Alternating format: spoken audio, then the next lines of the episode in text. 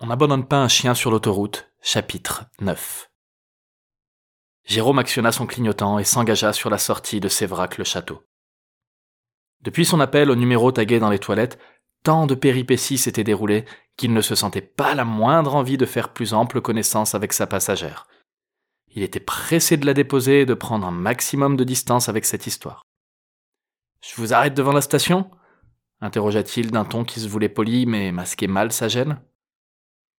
Il entendit alors un froissement de vêtements, puis sentit la froideur d'un objet métallique s'appuyer contre sa carotide.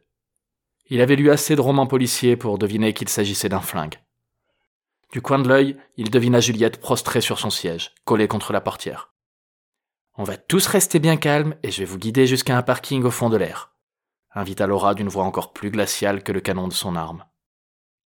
Elle signala à Jérôme les sorties de rond-point et les voies de pas de doigts à suivre pour trouver son chemin à travers cette air labyrinthesque. J'avais juste besoin d'un homme AB négatif, ajouta-t-elle.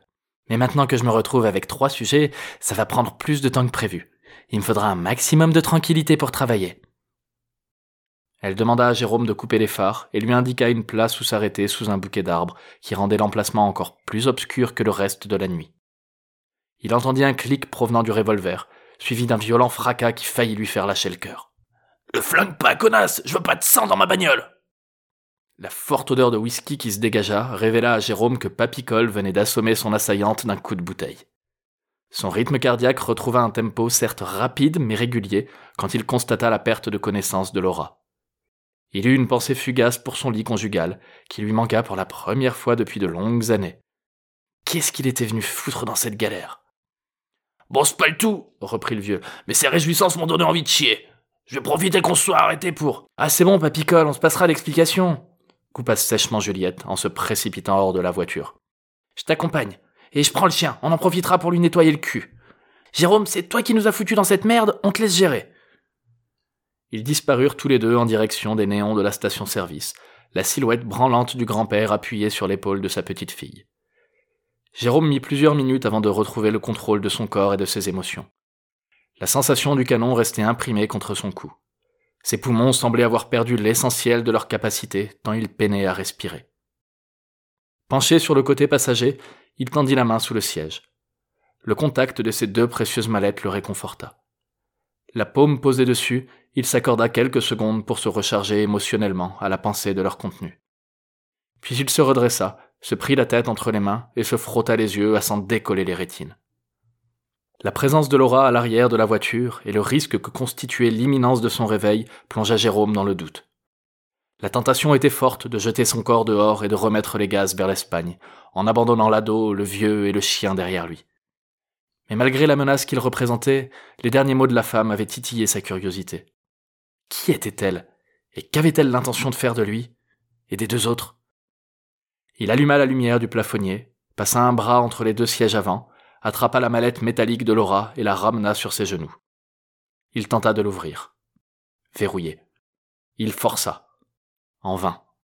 Il la tourna dans tous les sens et remarqua deux cadenas à code de part et d'autre de la poignée. Dans un soupir de dépit, il jeta l'objet sous le siège passager. Il se faufila sur la banquette arrière et entreprit de fouiller son sac à main. Il en sortit un à un chaque élément, qu'il balança au sol après les avoir examinés.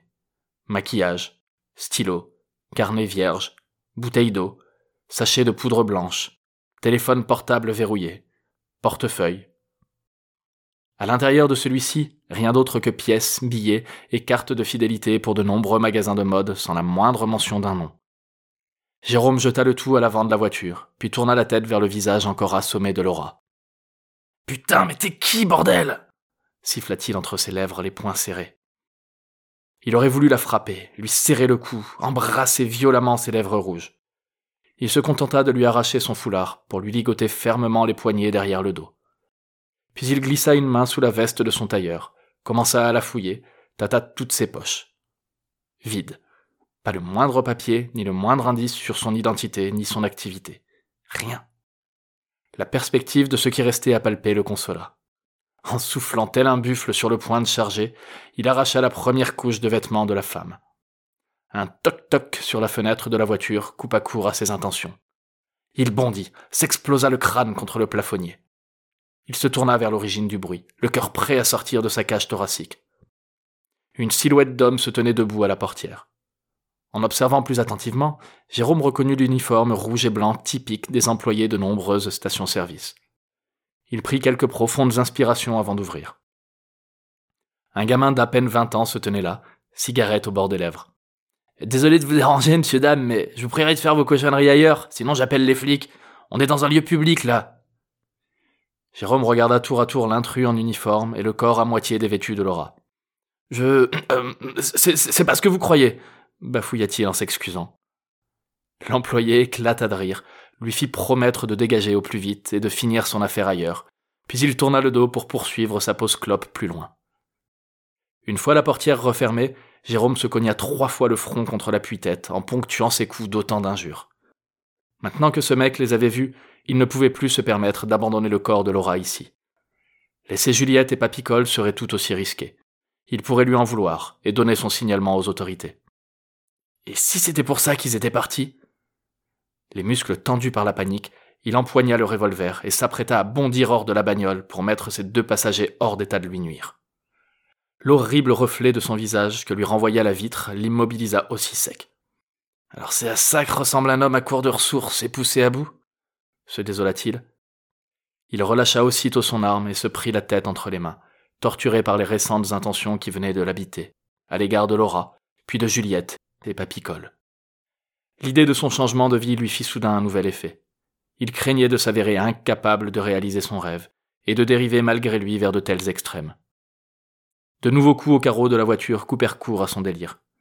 Cette fois, deux personnes se tenaient à l'extérieur, l'une aussi raide que l'autre était voûtée.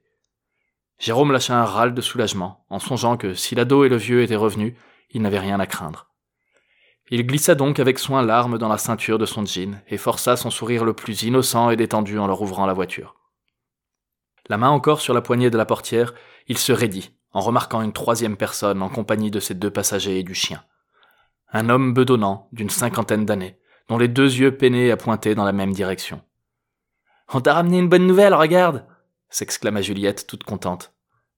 L'homme louche s'avança d'un pas et esquissa un sourire avant de s'adresser à Jérôme. Ah, c'est vous qui avez retrouvé mon chien alors?